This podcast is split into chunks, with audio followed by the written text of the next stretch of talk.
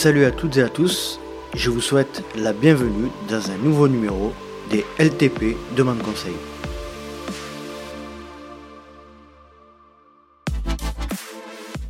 Bienvenue dans ce nouvel opus des LTP Demande Conseil et vous le savez, le but de ce format est de faire appel à des scientifiques, à des, euh, à des sachants pour euh, répondre aux questions que l'on se pose, que vous vous posez, que je me pose sur différents sujets. Et aujourd'hui, les deux sujets que j'ai voulu aborder avec l'aide de mon invité, c'est la prise d'anti-inflammatoires non stéroïdiens pendant l'effort et parler un petit peu également de la maladie de Lyme, des moyens de s'en prémunir et des conséquences que peut avoir cette maladie. Pour ce faire, j'ai fait appel au docteur Fabien Pillard, qui est médecin au CHU de Toulouse à la clinique universitaire du sport. Il est responsable de l'unité de regroupement de compétences qui permet d'assurer un suivi complet des sportifs dans différents domaines et il est plutôt axé sur la physiologie du sport. Il est également maître de conférence à l'université, il enseigne et forme les médecins du sport. Il est également rattaché à un laboratoire de recherche sur le vieillissement musculaire et il a également une activité d'accompagnement à la performance des coachs. Je ne vais pas vous faire patienter plus longtemps et je vous laisse profiter de ma conversation avec le docteur Fabien Pillard. Aujourd'hui, je suis avec le docteur Fabien Pillard. Bonjour Fabien, je vous remercie énormément de nous rejoindre sur le podcast. Bonjour Nicolas, c'est un plaisir. On remercie monsieur Pascal Balducci qui a, qui a permis cette rencontre et qui a fait la relation entre vous et moi et donc les auditeurs. Fabien, est-ce que vous avez la possibilité, si possible, de vous présenter en quelques mots? Euh, oui, je vais essayer en quelques mots. Alors, je, Fabien Pillard, je suis médecin, médecin au CHU de, Toulouse, centre hospitalier universitaire, plus particulièrement dans ce qu'on appelle la clinique universitaire du sport, dans ce CHU. En fait, c'est une, unité de regroupement de compétences au niveau du CHU, de façon à permettre sur une unité de lieu, une unité de temps, de proposer un suivi sportif. C'est-à-dire qu'on va proposer euh, avec un maximum de compétences euh, dans, cette, dans cette unité, euh, des suivis orthopédiques, euh, cardiologiques, ophtalmo, neurologiques, rhumato, enfin. Un pôle, un espèce de pôle sportif en fait. Exactement, voilà. On a, si vous préférez, c'est un pôle sportif. Le, label, c'est clinique universitaire du sport, mais c'est exactement ça. On, on, fonctionne comme, un, comme si on devait fonctionner sur un service médical de pôle sportif. Euh, moi, je coordonne l'unité de médecine du sport au sein de ce pôle, euh, avec euh, deux versants d'activité plus particuliers. C'est le versant physiologique, c'est ce qui me concerne plus particulièrement, et le versant orthopédique, le versant prise en charge des pathologies de l'appareil locomoteur, qui lui me concerne moins directement, mais qui est parfaitement assuré par des collaborateurs qui sont spécialisés dans justement tout ce qui est pathologie de l'appareil locomoteur, des médecins de, médecine physique, de réadaptation et des médecins rhumato.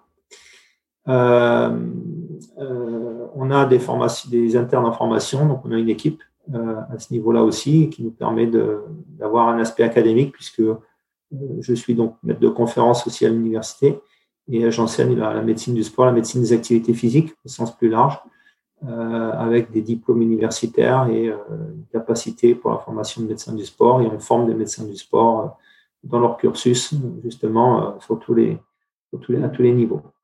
Euh, ça, c'est mon activité euh, médicale. Je suis aussi, euh, donc, de par mon, côté universitaire, attaché à des activités scientifiques, donc rattaché à un laboratoire scientifique qui s'appelle Adipolab. c'est un laboratoire au départ de recherche sur les, obésités. Et dans ce domaine-là, ce qui m'a intéressé au départ, c'était tous les aspects énergétiques euh, de l'exercice musculaire. Donc, vous voyez le lien avec adiposité et exercice. Et puis, euh, assez vite, on a, basculé, j'ai souhaité basculer le laboratoire dans, cette thématique un peu à basculer sur, euh, on va dire, un aspect non, pas que métabolique, mais beaucoup plus général, c'est le vieillissement. Et moi, actuellement, je, travaille euh, beaucoup et quasi uniquement dans ce domaine, euh, en tout cas pour ma valence scientifique, avec des équipes qui travaillent sur le vieillissement, la sarcopénie, c'est-à-dire le vieillissement musculaire. Et on recherche euh, tout un tas de, on va dire de, solutions, de biomarqueurs ou de solutions pour essayer de, ralentir et de ralentir le processus de vieillissement musculaire et d'améliorer justement le bien vieillir musculaire, le bien vieillir au sens large, et l'activité physique est bien entendu au centre de nos préoccupations. Donc ça, ce sont mes activités, activités professionnelles propres, c'est-à-dire d'enseignement, la, la, la, clinique, pardon, la pratique médicale clinique et cette activité de recherche. Et la quatrième partie, la quatrième activité ou activité satellite par rapport à mon métier, c'est une activité d'accompagnement à la performance avec des coachs, puisque j'ai souhaité me rapprocher euh, du monde de l'entraînement. Euh, donc, j'ai validé une licence 3 entraînement sportif euh, à l'Université de Toulouse, avec la possibilité donc d'exercer cette profession d'éducateur sportif, avec une, validation athlétisme dans les modules. Et du coup, ça me permet de, ben, de, collaborer beaucoup plus précisément et de façon factuelle avec des entraîneurs. Alors là, on parle de travail aujourd'hui, c'est mon, cœur, on va dire, d'intérêt au départ. Mais euh, très vite, ça m'a permis de collaborer avec d'autres, on va dire, groupes de performance, que ce soit des, activités, des activités individuelles, beaucoup de vélo, beaucoup de vélo, des activités collectives, euh, foot, rugby et autres. D'accord. Donc euh, grosse grosse activité. Euh, quel est, euh, tu, vous m'en avez parlé tout à l'heure en off, le principe de fonctionnement et l'interaction entre vous et les coachs?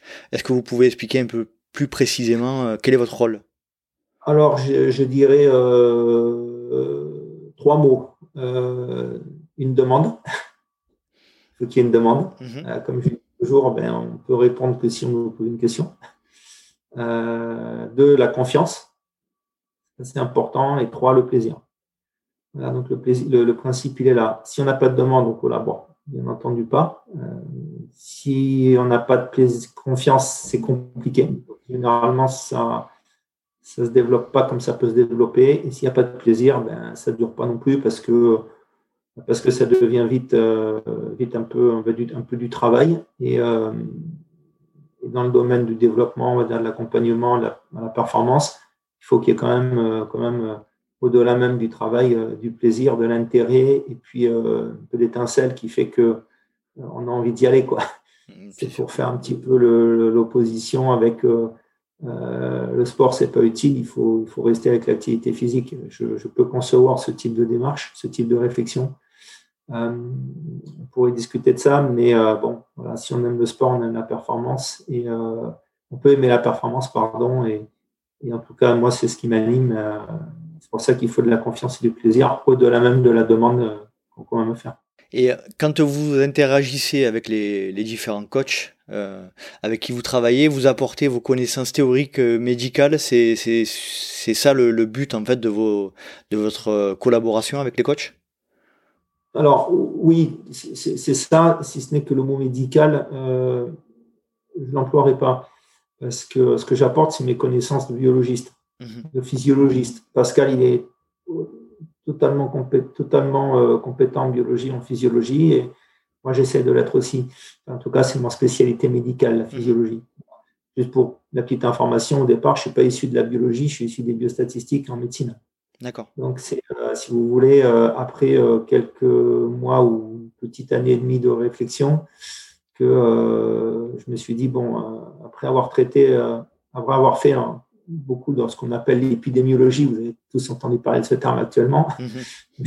de, formation initiale épidémiologiste, donc après m'être intéressé à la santé des populations, avec de la réflexion et justement par envie de, vouloir me ramener, me rapprocher de tout ce qui m'a toujours intéressé, le sport, j'ai essayé de, trouver un moyen de sortir de on va dire, ce cadre pour me ramener sur un cadre qui me plaisait, c'était la médecine du sport au départ. Il y a même plus de 20 ans, ce n'était pas facile pour moi. Et j'y suis rentré par le, par le biais de la biologie, qui là, pour le coup, s'intéresse alors non plus à la santé des populations, mais plus à la santé d'un individu. Donc, vous voyez, j'ai fait un, un switch une, une personnalisation de la, de la Ouais, exactement. J'ai fait un switch et euh, c'est pour ça que le terme médical, oui, certes, bien entendu, j'amène ma compétence médicale parce que quand je fais un test d'effort, c'est pas parce que je suis biologiste que je peux regarder le, CG, c'est parce que je suis médecin. Mais euh, la discussion, elle porte surtout quand je travaille avec les entraîneurs sur les aspects biologiques de la performance et euh, les aspects physiologiques de façon plus, plus, sémantique, si, on peut parler de, façon plus sémantique sur la, physiologie, de les aspects physiologiques de la performance. Très bien. Euh, J'aimerais aborder deux sujets. Alors, euh, avant d'aborder ces deux sujets, j'aimerais déjà que vous nous parliez un petit peu de votre relation avec le trail. Est-ce que vous pratiquez euh, et depuis combien de temps? Alors, je pratique pas autant que je voudrais, mais oui, je, pratique et ça me fait toujours plaisir de pratiquer. Je pratique depuis environ, euh, allez, on va dire ça, une grosse quinzaine d'années. J'y suis venu, alors pas par hasard, mais pas par, euh, pas par initiative euh, spontanée. Pourquoi? Parce qu'au départ, j'étais escrimeur. Euh, j'ai fait beaucoup d'escrime. Quand je suis arrivé à l'internat à Toulouse, j'ai arrêté mon, mon processus d'entraînement d'escrime parce que j'avais plus le temps, parce que changement de vie, etc. Projet de carrière aussi. Je me suis mis à jouer au rugby avec un gabarit qui manifestement n'était pas du tout adapté. j'ai appris qu'on ne pouvait pas faire n'importe quoi, n'importe comment. Euh, suite à un traumatisme euh, médical, j'ai dû être opéré euh, dans une zone qui, on va dire, peut me mettre en danger de façon importante. donc on m'a dit ben, plus de sport avec inertie, plus de sport de contact, risque, etc., etc. Donc là vous vous retrouvez avec ben, quelqu'un qui faisait plus de 10 heures de sport par semaine, j'étais escrimeur à plus rien entre guillemets d'intéressant, c'est ce que je, en tout cas ce que je considérais. Et puis là, je me suis mis à bah, faire du vélo, à courir, à prendre du plaisir, à me centrer sur moi-même en fait. Alors que j'étais au départ euh, besoin d'un adversaire parce qu'il était escrimeur. Mmh. Tout ça, c'est un processus de, développement. Et puis, euh, comme j'adore la nature, je, bah, j'ai goûté bien entendu au marathon. C'est le marathon. Euh, je me suis dit que finalement, la pleine nature, c'était mieux. Et puis, bah, je me suis mis à, courir, euh, voilà, faire deux, trois courses de petite, euh, petite distance. Et puis, euh, ben, j'ai commencé à m'intéresser à ce processus de, performance qui était le, on va dire, la course nature.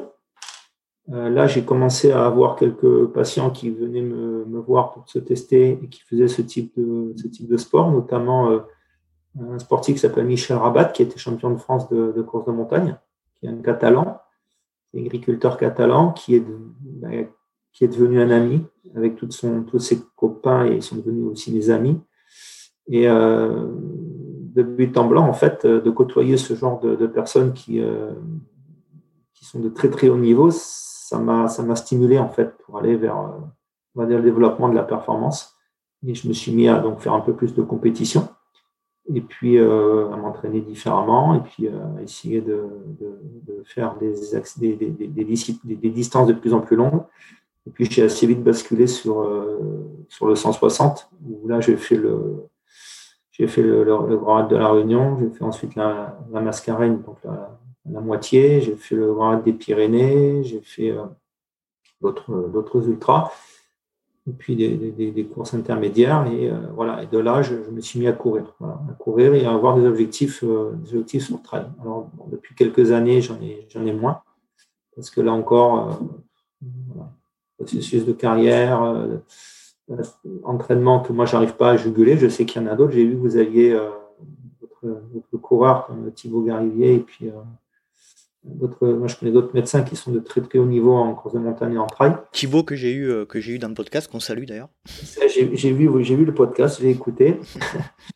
Euh, mais c'est pas facile, voilà. En tout cas, pour moi, ça n'était pas. Et voilà. Donc, ben, je, je continue à, à, en faire. Alors, pour moi, euh, beaucoup moins qu'avant, mais surtout euh, en faire avec plaisir, justement collaborant soit avec des entraîneurs, soit avec des, soit avec des sportifs. Ça, me satisfait tout autant de pouvoir me, dire que quelque part, j'ai un projet via eux, euh, que, ça, ça permet d'avoir un objectif et de l'atteindre. Quel est votre positionnement par rapport... Alors j'ai posé une question assez large, mais santé et trail après votre expérience, vos expériences d'ultra, euh, votre votre expérience et vos formations euh, de docteur, etc. Quelle est votre pas votre conclusion, mais votre point de vue par rapport à ça, de manière assez vaste? Bah, ma, conclusion, elle est que c'est absolument pas incompatible. C'est-à-dire que euh, comme dans tout sport, comme dans tout sport, si le sportif est acteur de sa propre santé, c'est-à-dire en clair, si il connaît les règles, s'il a une on va dire, une relation de confiance et, euh, que lui-même euh, décide qu'il souhaite euh, être suivi, pour moi, pour moi, c'est absolument pas incompatible. Après, il est clair que la pratique du travail, de l'ultra-trail, même, du travail court, euh, peut euh, être une situation, toutes ces pratiques peuvent être des situations qui, qui démasquent, on va dire, des problèmes de santé. Ben, bien entendu, à ce moment-là, on dira, ben voilà, il, est, il, a fait cet arrêt parce qu'il faisait du travail. Bien entendu qu'il peut y avoir des, adaptations, bien entendu qu'il peut y avoir des, des, des soucis, mais très souvent, les, la majorité du, majorité du temps, euh, les, problèmes qu'on peut voir euh, sont, sont, sont, des soucis que peut-être on aurait pu démasquer avant, ou ce sont des problèmes qui sont liés à des mauvaises, on va dire, mauvaises adaptations ou des, des risques pris par le patient, alors, soit de façon consciente, soit inconsciente. Mais dans, tous les cas, c'est une, quand on dit qu'il y a un problème, c'est qu'il y a une rupture à un moment donné entre la capacité d'adaptation et le niveau de stress dans lequel le, patient s'est mis. Hmm. Donc, à partir du moment où on est capable d'évaluer la, ressource d'adaptation et qu'on est capable d'expliquer euh, quelles sont les bornes, quelles sont les limites de stress qu'il ne faut pas dépasser, par définition, on doit pouvoir contrôler au mieux, au mieux le, on va dire cette situation qui reste bien entendu potentiellement un risque, sur laquelle nous, on n'a pas de, on va dire, d'a priori euh, négatif, en tout cas en termes de santé. Maintenant, il est clair que les travailleurs ont des systèmes articulaires beaucoup plus usés que les non-travailleurs. Mhm. pour autant, euh, je peux prendre plein d'autres exemples. Hein. Il, y a, plein d'autres risques euh, que le travail pour, pour se, faire mal, se faire mal au dos, au genou. On est d'accord. Voilà. l'idée, ce n'est pas d'avoir un a priori négatif, c'est d'avoir plutôt un a priori positif dans la construction, construction d'un projet. Mhm. On parlait tout à l'heure en off euh, de, de, quelque chose qui est important pour vous, ce sont les risques cardiovasculaires liés au trail et notamment euh, en ce qui concerne les, les tests d'effort. Euh, vous me disiez que c'est pas l'unique solution de faire un test d'effort euh, ne va pas démontrer toutes les euh, pathologies potentielles, etc. Et que et là encore une fois, il faut que le, il faut que le trailer ou le sportif soit acteur de sa propre santé. Est-ce que, est-ce qu'on peut préciser ces aspects-là? Oui, complètement. Euh, moi, ce qui moi, dans mon domaine de compétences, donc vous l'avez dit tout à l'heure, c'est pas trop l'orthopédie, pas trop les pathologies de l'appareil locomoteur, les blessures, c'est plus le côté cardio, respiratoire, muscle métabolisme. Euh, oui, pour le, côté cardiovasculaire, c'est un peu la de tout le monde. Mais euh, déjà, faire un électrocardiogramme de repos, euh, quand on n'en a jamais fait, c'est déjà la base, parce qu'on peut dépister des anomalies. des anomalies qui peuvent être graves si on ne les dépiste pas. déjà, de la base, c'est un électrocardiogramme de repos.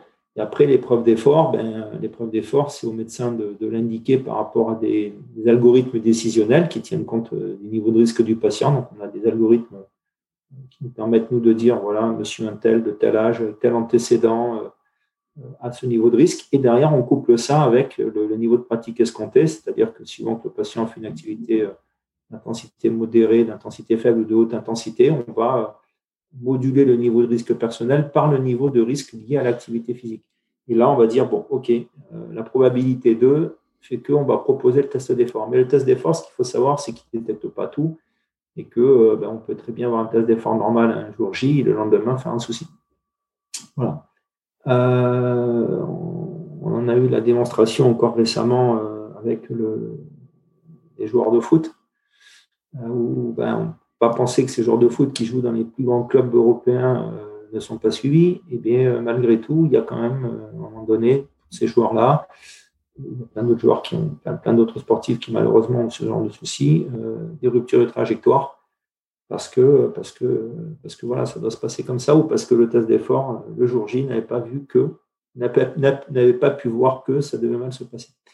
Donc le test d'effort, il faut euh, faut l'envisager encore une fois avec une, approche euh, préalable qui est la, stratification du, ce qu'on appelle la stratification du risque. Et comme on dit, on ne trouve que ce qu'on cherche. il faut aussi savoir ce qu'on cherche quand on fait le test d'effort. Maintenant, ça reste pour moi quelque chose que je recommande euh, chez des travailleurs qui atteignent un certain âge et qui ont des objectifs avec des intensités et des contraintes que moi je juge non négligeables. Donc, c'est un test qu'il faut, savoir proposer. Euh, donc, il faut, pas savoir, ne pas abuser pour, ne pas inciter tout le monde à le faire parce que ça n'a, pas de sens.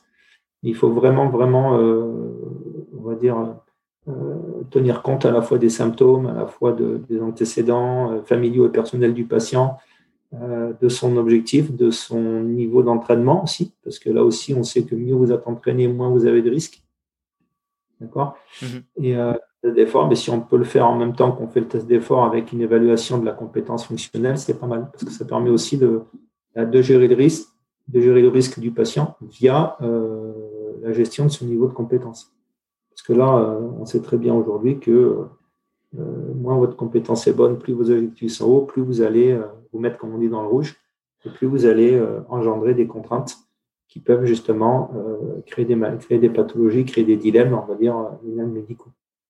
Là où ça devient un peu délicat dans le trail, notamment dans l'ultra trail, c'est euh, bon, j'imagine que le corps humain a des a des, des, des, systèmes de sécurité qui nous permettent de pas aller au-delà en règle générale, mais l'aspect psychologique inhérent à, à ce sport-là engendre souvent des situations où le trailer va, va aussi au-delà de ses propres capacités. Quoi. C'est ça qui est un peu, qui est un peu délicat. Tout à fait. C'est euh, ce qui alors c'est ce qui est un peu délicat. C'est ce qui fait aussi la force du trail et la force des trailers, hein, c'est d'avoir cette euh, auto euh, cet auto dépassement, cette capacité d'auto dépassement. ce qui fait la, la, la, la, difficulté et ce qui peut être grave, c'est justement quand cet auto dépassement il est artificiel. Voilà, C'est-à-dire quand vous allez commencer à prendre des produits, des médicaments pour lever des alarmes, c'est là que oui, pour moi, ça pose problème. Après, euh, l'autodépassement, euh, pour moi, non, du moment qu'il est géré par des processus internes, euh, n'est pas critiquable. pas mhm. critiquable. Là où ça va poser problème, c'est quand c'est artificiel. Parce que là, pour le coup, vous levez, comme on dit, les alarmes. Donc, il n'y a plus de, comme vous disiez justement, il n'y a plus de, gestion coordonnée de tous les systèmes. On est fait pour, nous sommes une société de, cellules, en fait. Les organes sont faits pour communiquer entre eux. À partir du moment où vous commencez à, court-circuiter un schéma qui, a normalement un, mode salutaire, un mode de fonctionnement salutaire, c'est-à-dire vous avez des alarmes qui se mettent en route et vous vous retrouvez bloqué parce qu'à un moment donné, il y a un système qui est défaillant. ce système va envoyer des signaux aux autres qui vont, faire que les autres vont réduire aussi leur niveau de fonctionnement à partir du moment où vous levez ces alarmes-là, euh, vous rentrez dans des, dans des logiques de dégradation, dans des logiques de, risque. c'est en ce sens que là, moi, je, voilà, je pense que oui, ça peut être délétère. Justement, transition tout trouvée pour notre premier sujet un peu plus précis, euh, et c'est un sujet qui me tient à cœur, j'expliquerai pourquoi après.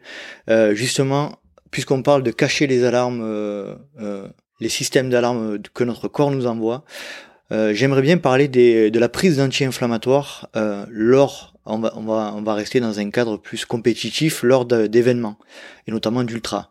Euh, est-ce qu'on peut, dans un premier temps, sur ce sujet-là, parler des risques inhérents à la prise d'anti-inflammatoires non stéroïdiens, on, va préciser un peu ce que c'est, euh, lors de la pratique de l'ultra-trail?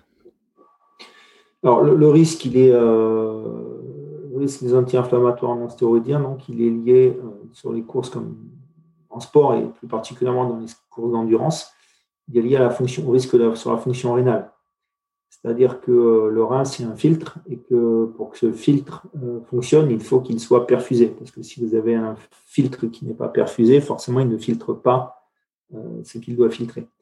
donc, pour qu'il soit perfusé, il faut que les vaisseaux, les artères qui perfusent le rein amènent un débit de sang suffisant pour assurer un débit de filtration suffisant pour que ces artères amènent un bon débit de filtration, il faut qu'elles soient euh, suffisamment dilatées, suffisamment ouvertes. Et euh, là, on touche donc euh, on touche aux problèmes liés aux anti-inflammatoires non puisque pour que les artères soient suffisamment dilatées, par définition, il faut qu'il y ait un équilibre entre les processus de vasoconstriction et les processus de vasodilatation. Le problème quand vous faites de l'ultra, c'est que euh, déjà vous vous déshydratez. Euh, donc vous avez déjà moins de, volume à moins de volume de sang à perfuser. Vous avez déjà un, débit qui va, euh, un débit sanguin qui, va, qui va, on va dire potentiellement être moins performant dans ce domaine. vous avez un deuxième problème, c'est que deux principes à l'exercice. Le rein fait partie des territoires, des organes sacrifiés au profit des muscles et de la peau. On va en faire court, mais c'est un peu comme ça que ça se passe. C'est un organe qui est sacrifiée parce que la majorité des débits est, requise pour la perfusion du, de la peau et, du muscle. le troisième point, c'est que l'exercice, vous sécrétez ce qu'on appelle des catécholamines, des, molécules comme l'adrénaline, la noradrénaline, et euh, d'autres molécules qui ont euh, des propriétés vasoconstrictrices, c'est-à-dire elles ont des propriétés de, on va dire, de fermeture des vaisseaux et notamment des vaisseaux rénaux. Donc vous voyez où je veux en venir, c'est qu'à l'exercice, tout concourt pour que le rein fonctionne moins bien. Euh, nous sommes bien faits en ce sens que pour contrer les processus vasoconstricteurs, nous avons des processus vasodilatateurs pour établir une balance entre vasoconstriction et vasodilatation. La vasodilatation se fait avec ce qu'on appelle des prostaglandines, c'est-à-dire des molécules euh, qui ont une propriété plutôt vasorelaxante sur les vaisseaux. Et c'est là qu'on arrive aux anti-inflammatoires. Les anti-inflammatoires sont des inhibiteurs de la synthèse de prostaglandines vasodilatatrices. Donc, euh, bah, imaginez-vous à l'exercice sur un effort euh, durable où vous êtes déshydraté, long, euh, derrière, vous prenez, une dose anti-inflammatoire, vous enlevez le, processus de vasodilatation, donc vous avez tout qui va pencher en faveur de la vasoconstriction. Votre rein se retrouve, euh, alors, je ne veux pas dire asphyxié, mais littéralement euh, sacrifié, sacrifié avec un risque d'insuffisance rénale et donc de, lésion, de lésion de cet organe. Voilà. Donc voilà un peu le mécanisme, le risque lié aux anti-inflammatoires. C'est un, un, risque, un risque de sacrifice et de lésion de la, fonction rénale, avec le risque d'insuffisance rénale, alors aiguë, c'est-à-dire euh, vous faites une insuffisance rénale, on vous, euh, on vous prend en charge et dans les euh, quelques jours, vous récupérez. Et puis dans certains cas, si ça a duré, c'est trop intense, alors un ne repart pas et vous retrouvez l'insuffisance rénale chronique plus ou moins grave, avec tout ce que ça veut dire derrière. Alors, euh, ce sujet me touche beaucoup parce que, euh, comme on en a parlé euh, lorsqu'on s'est eu au téléphone il y a quelques jours, eh bien, j'ai été moi victime, alors pas dans le cadre d'un ultra ni d'un effort longue durée, mais d'une allergie à la prise d'AINS, d'anti-inflammatoire non stéroïdien, qui était le Vogalen. J'en avais pris un demi ou un quart et j'ai fait immédiatement euh, le soir même une réaction allergique. Euh, mon rein droit s'est arrêté de fonctionner, j'ai fait 4 jours d'hôpital et il a fallu attendre que euh, mon organisme évacue ce, cet INS pour que mon, mon, rein refonctionne de manière normale et je suis passé pas loin de la, de la catastrophe. Donc je peux le dire très clairement, l'anti-inflammatoire, donc je suis interdit de d'anti-inflammatoire non stéroïdien euh, euh, toute ma vie. Quoi. Je ne pourrais plus jamais en prendre parce que je suis allergique. Mais ça, ça rejoint ce que je disais. Alors, vous parliez d'allergie.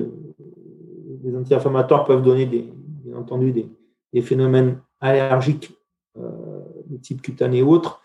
Mais là, en l'occurrence, c'est plus qu'une allergie, c'est une, hypersensibilité à l'action d'inhibition de la vasodilatation, d'inhibition vasodilatatrice euh, au niveau du rein. C'est une réaction, euh, une réaction euh, excessive. Quoi. Mhm.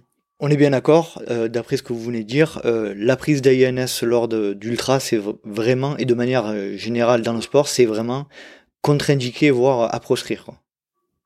En tout cas, en tout cas, nous, moi je ne la recommande pas et moi je ne l'utilise pas.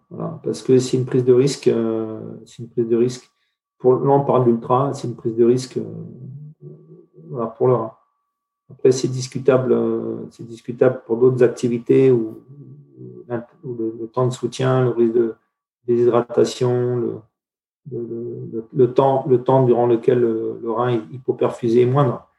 Euh, mais en, tout cas, là, si on parle de trail, si on parle d'endurance, non, moi, c'est quelque chose que je ne recommande pas. Euh, pour parler un petit peu de moi de nouveau, euh, dans mon cas personnel, étant donné que j'ai subi une, insuffisance rénale aiguë, euh, certaines personnes ont déjà eu le même cas que moi. est-ce que la pratique de l'ultra ou du trail à longue durée peut, générer des risques de nouveau ou est-ce que ce sont des cas bien spécifiques et à séparer Alors, j'ai, déjà eu à gérer ce genre de de cas, mais ce genre de situation, euh, euh, il y, a, tant que la, la, fonction rénale, il y a des tests pour ça. Hein. La créatinémie notamment? Ouais, voilà, il y a des tests biologiques, on peut même faire des tests de charge. Mhm. pour, pour, pousser un petit peu, pour pousser un petit peu le, rein dans sa fonction, voir quelle est sa réserve. Mhm. tant que la fonction rénale est, est bonne, pour, moi, il n'y a pas de contre-indication. Mais il faut être très vigilant pour le coup, si vous faites du trail, à, comment dire, à bien vous, à bien vous hydrater, à, bien contrôler, euh, bien contrôler euh, les, symptômes et surtout à ne pas reprendre d'anti-inflammatoire. Ah, c'est clair. après, euh, après, après, pour moi, il y a la notion de, risque secondaire. Je ne l'ai jamais vu passer en tout cas et je n'ai jamais, jamais été confronté. Et quelques fois où on m'a posé la question, le, patient l'a autorisé à reprendre. Je n'ai pas eu de, de mauvaises nouvelles dans ce domaine. Mais on avait en amont pris un avis complémentaire. Donc, c'est en ce sens qu'on parlait tout à l'heure de, pôle sportif. Euh, ben, on a pris un avis auprès de spécialistes, des néphrologues. On a discuté du dossier. On a fait une réunion de concert, on a, une concertation pluridisciplinaire. On a fait tout ce qu'on pouvait faire, c'est-à-dire ce qu'on appelle l'obligation de moyens, pour obtenir ce qu'on appelle aussi un objectif de résultat. En médecine, on est une obligation de moyens, un objectif de résultat. Bon, euh, voilà, c'est comme ça qu'on va gérer la, qu'on va gérer la situation. Euh, en ce qui me concerne, les tests que je fais régulièrement, à peu près une fois par an, euh, pour surveiller ça, c'est les, niveaux de créatininémie. Donc c'est le, si je schématise, c'est le, fonctionnement rénal, et, toujours un petit peu haut, euh, dépasse jamais la limite. Donc voilà, on, peut dire que je peux, si je m'hydrate suffisamment et si je fais attention. Alors en plus, la problématique, c'est que je suis quelqu'un qui transpire énormément. Donc ça, ça, engendre, ça engendre d'autres paramètres. Est-ce que de manière générale dans l'ultra, est-ce qu'on doit faire attention à euh, si on transpire beaucoup, si on euh, à sa fonction rénale de manière générale? Est-ce que est, ce qu'il y a un risque même sans parler d'anti-inflammatoire? Euh, Non, parce que si si vous avez comment si, vous si vous transpirez beaucoup, ça veut dire que quelque part, à la limite, je vais vous dire tant mieux, ça veut dire que vous thermorégulez. Mmh Donc vous risquez pas l'hyperthermie d'effort qui, est aussi euh, une problématique qu'on a sur le trail, qui est une problématique, euh, on va dire, jamais très très sympa à vivre. Vous faites une hyperthermie d'effort, hein, c'est jamais très très très bon. Euh, maintenant, celui qui transpire et qui, perd beaucoup, il a pour obligation de compenser, de compenser pendant et après, et de compenser, et de, préparer avant. Donc derrière, si vous contrôlez votre durée, si, vous contrôlez votre, fréquence des urines, votre contenu des urines, la coloration des urines. En clair, si, vous avez des critères, de, des critères internes, on va dire, de, suivi de votre fonction rénale, euh, il n'y a pas de, on va dire, de peur à avoir sur, la pratique du trail, de l'ultra-trail et de l'ultra-endurance d'une façon générale. Maintenant, quand vous avez fait un bilan comme, euh, quand vous avez fait un antécédent comme le vôtre et que vous continuez à pratiquer, il est clair que le bilan annuel, il n'est pas inutile. Mm-hmm. Le bilan régulier n'est pas inutile parce que vous avez un profil de risque un peu supérieur, bien entendu. Mais euh, je pense qu'il faut, euh, faut, rassurer les pratiquants qui n'ont pas eu de, de soucis rénaux encore sur le fait qu'il n'y a pas de, de, risque, risque rénal particulier dès lors que, encore une fois, l'hydratation, le, le, suivi, le, le, sportif est attentif, est attentif à tout ça. Quoi. Il faut surveiller ses urines et les urines sont un bon marqueur quand même de, un bon marqueur de la fonction rénale. Si dans les suites d'une course, vous, avez réduit votre urine, vous commencez à avoir des œdèmes, voire vous pissez clair et foncé, euh, là, il faut consulter. Quoi. si c'est H24 euh, ou H48, c'est moins gênant, mais du moment que vous commencez à avoir des œdèmes, par exemple, il vaut mieux consulter. Ça veut dire qu'il y a une défaillance qui, s'opère. Peut-être que dans 72 heures, il n'y aura plus rien, que ça sera fini. Le rein aura retrouvé son, on va dire, son fonctionnement normal. Mais il vaut mieux vérifier savoir d'où on part.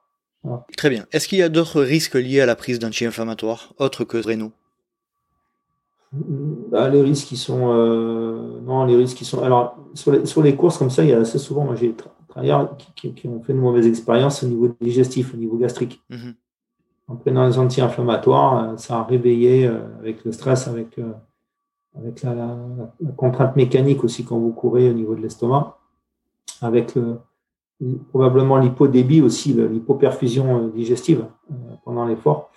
Euh, les sportifs se retrouvent avec des, maux, de, des maux de ventre ou des, maux gastriques qui peuvent être particulièrement invalidants, particulièrement invalidants. Donc les autres risques, c'est soit des risques immunoallergiques, comme on dit, c'est lié à la molécule elle-même, c'est-à-dire vous allez faire une, réaction cutanée, par exemple, et quand vous faites du travail au soleil, vous couplez les deux, il peut y avoir une réaction assez détonnante, avec un, rougeur cutanée euh, assez intense. Euh, ça, ça peut se voir, mais ça, c'est de l'allergie pure aux anti-inflammatoires. Et puis, euh, je vous dis, le problème digestif, et après le reste, j'ai jamais vu de, jamais vu d'autres soucis, d'autres soucis particuliers. Quoi. Les histoires de saignement sont évoquées. Bon, avant de, si vous devez saigner parce que vous avez pris des anti-inflammatoires, euh, ça va être sur un traumatisme comme une entorse ou autre chose. Et enfin, pour moi, c'est pas ce qui va faire la gravité de la prise inflammatoire, va faire la gravité du saignement. Si vous saignez sur une grosse entorse du genou ou de la cheville, l'anti-inflammatoire va pas faciliter les choses. Mais de toute façon, vous allez saigner quand même. Donc, mmh. euh, ça va pas changer la, changer la donne. Pour moi, le risque, il est vraiment, encore une fois, rénal. Quoi. Et il y a peut-être aussi un risque de cacher euh, les douleurs et donc d'aggraver certaines, certaines pathologies, certaines blessures? Voilà, c'est ça, c'est ce que je disais au début tout à l'heure, c'était le, la levée des alarmes. Mhm.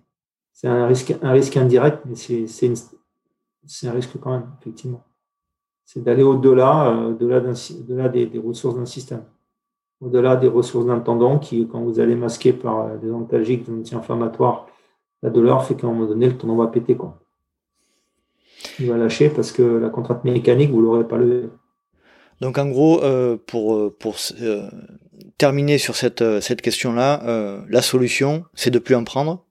Et est-ce qu'on a des moyens de se de remplacer, j'imagine que non, ces anti ben, Ouais, c'est c'est de c'est de pas en prendre pendant les compétitions, c'est d'en prendre en dehors des compétitions quand on se soigne, quand on se réathlétise, quand on se rééduque.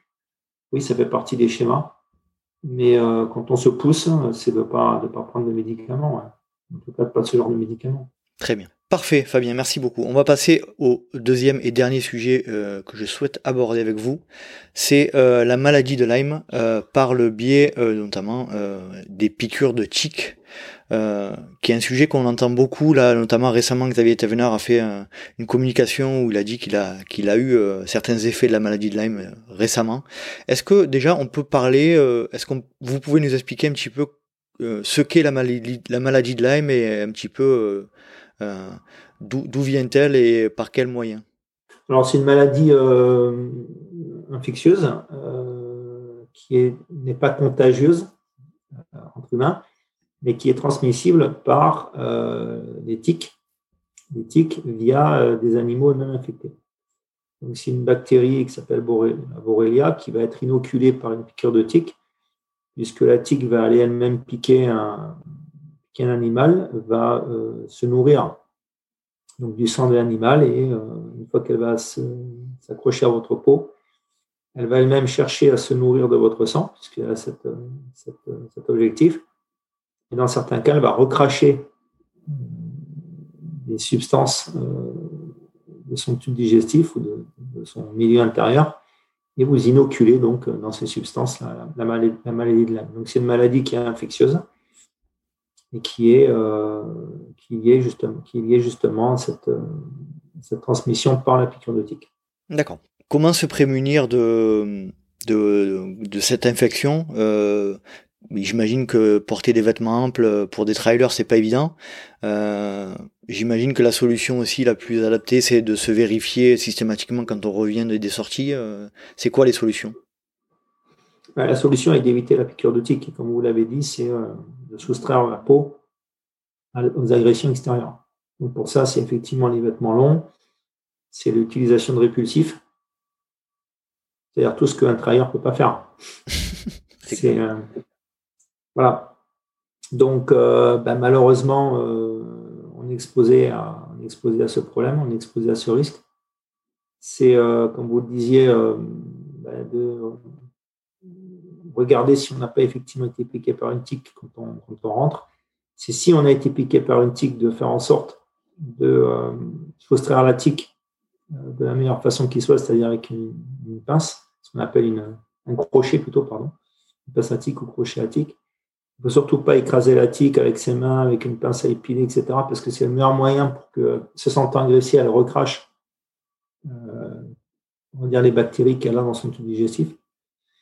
Euh, et qu'il faut, il faut la soustraire de façon, euh, précautionneuse avec un crochet tic de façon à ne pas laisser les crochets de la tique et laisser le temps de, sécréter, les, produits, les produits riches en, bactéries.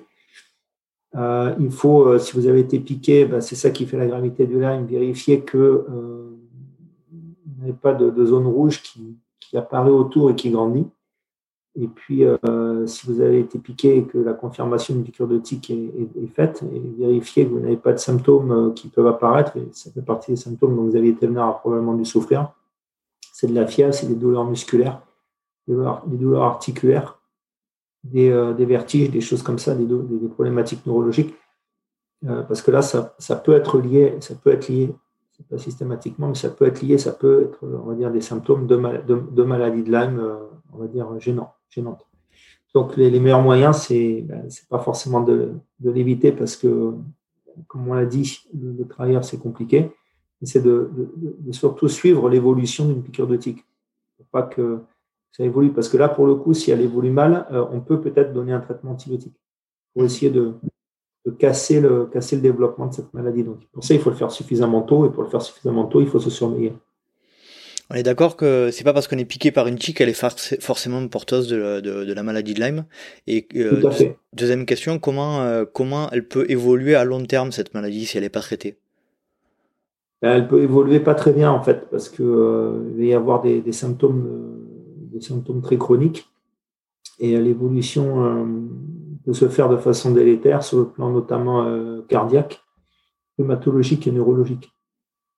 Donc, euh, elle, peut, elle peut ne pas bien évoluer, avec des séquelles sur ces trois, trois organes essentiels.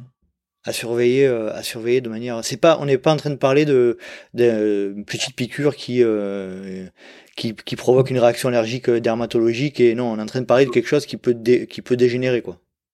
Ouais, exactement. Si vous avez la certitude d'avoir été piqué par une tique, il vaut mieux consulter le médecin pour vérifier euh, s'il y a des symptômes locaux, c'est-à-dire encore une fois ce qu'on appelle l'érythème migrant, c'est-à-dire une plaque rouge autour, autour de la piqûre. Il vaut mieux vérifier avec le médecin traitant qui, lui, saura vous proposer un suivi ou, éventuellement vous proposer une, mise en place d'un traitement antibiotique pour, tenter de stériliser l'attaque, on va dire. Et après, à suivre, avec l'évolution. Plus on prend tôt, moins ça, moins ça évoluera mal. Il y a, moins il y a de risques que ça évolue mal. Pardon. Très bien, bon, euh, super, merci. Euh, est-ce qu'il y a d'autres sujets à évoquer, euh, d'autres points d'attention à, regarder par rapport à cette maladie de Lyme? Non, encore une fois, le, comment dire, l'auto-suivi fait partie, on va dire, de, la, gestion du risque. Mhm. Il faut être attentif, il ne faut pas négliger, faut pas négliger. Une fois que vous avez enlevé la piqûre, une fois que vous avez enlevé la tique, il faut désinfecter avec la peau. Encore une fois, si vous avez une zone rouge qui apparaît autour, ne pas hésiter à consulter parce que peut-être qu'une antibiothérapie peut, euh, peut aider à, limiter l'extension, de la bactérie. Est-ce que l'utilisation, euh, vous en avez parlé un petit peu tout à l'heure, mais l'utilisation de répulsifs type euh, ce, qui, ce qui sert notamment pour, pour faire fuir les moustiques, il y a certains produits qui font, voilà, certains produits. Ouais, ouais, les deux, ouais, tous ces répulsifs là, ces répulsifs peuvent, peuvent être intéressants, bien entendu va être intéressant. Hein. Le problème du trail, c'est que vous allez l'appliquer sur la peau et avec la transpiration, mhm. c'est rincé. Quoi. C'est rincé, donc euh, ça marche pas. Est-ce qu'il y a des situations euh, plus propices à attraper euh, ces, tics? Bah, c'est, Oui, c'est les, les, situations bah, liées au trail. Hein. C'est des situations où, dans les endroits où vous passez, il y a des herbes, où vous allez passer sur des, des endroits où vous allez avoir on va dire, beaucoup plus de risques de, de, contamination par contact direct avec un, avec un support naturel. Mhm. La tique peut se nicher et venir s'accrocher. D'accord. Fabien, merci beaucoup. Est-ce que vous souhaitez aborder un sujet euh, euh, autre, de manière, un sujet plus général euh, par rapport au trail et à la santé? Non, non, je, pense que votre, votre, votre interview est, suffisamment complète pour faire passer le, les, messages nécessaires d'un point de vue médical. Et, euh, en ce sens que euh, la leçon à retenir, c'est qu'il euh, faut que le, sportif soit acteur de sa propre, sa propre santé. Et que être performant, ça permet aussi de rester en bonne santé. Et pour être performant, il faut être en bonne santé.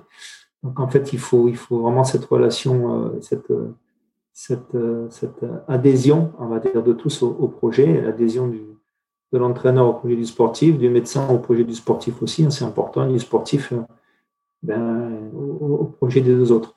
Donc, non, je pense qu'on a, fait, on a fait le tour et à, partir, à partir du moment où, on connaît nos, nos compétences et surtout nos limites aussi, nos limites, que ce soit le médecin, le sportif ou l'entraîneur, mais ça permet de, challenger l'autre et puis euh, d'essayer de, s'il y en a un qui n'a pas la réponse, d'y répondre via un autre. moi, c'est comme ça que je fonctionne en tout cas. Je fonctionne jamais seul et je ne veux pas fonctionner seul, même si on parle de sport individuel. Très bien. Mais merci beaucoup Fabien. On remercie de nouveau Pascal euh, Balducci pour nous avoir mis en relation. Et puis euh, euh, j'espère qu'on pourra se retrouver pour un, pour un nouvel épisode un peu plus tard pour, pour un autre sujet. Et n'hésitez pas, les auditeurs, si vous souhaitez que Fabien et moi parlions d'un sujet en particulier, à nous faire, à nous faire vos demandes. merci Fabien, je vous souhaite une agréable journée et puis à très bientôt j'espère. Merci Nicolas, bonne journée à vous aussi. Bonne fin d'été. Au revoir. Au revoir. Au revoir. Et voilà, cet épisode est à présent terminé. J'espère que cet entretien avec le docteur Fabien Pillard vous aura apporté de nombreuses réponses. N'hésitez pas, si euh, vous manque des informations, à me contacter par mail à let's try08 at gmail.com et nous vous ferons un plaisir euh, par l'intermédiaire de Fabien de répondre à toutes vos questions. N'hésitez pas également, si vous souhaitez aborder des différents thèmes et différents sujets, à m'en faire part par tous les moyens de communication. Si vous souhaitez rejoindre le LTP sur les réseaux sociaux, rien de plus simple, rendez-vous sur Let's Try le podcast sur Instagram ou Facebook. Vous pouvez également me suivre sur LinkedIn ou Strava à Nicolas Guilleneuf. Et vous pouvez également vous inscrire à la newsletter que j'envoie tous les mois. J'espère vous retrouver pour un prochain numéro des LTP Demande Conseil. Et d'ici là, n'oubliez pas, si vous pensez que c'est impossible, faites-le pour vous prouver que vous aviez tort. Salut, salut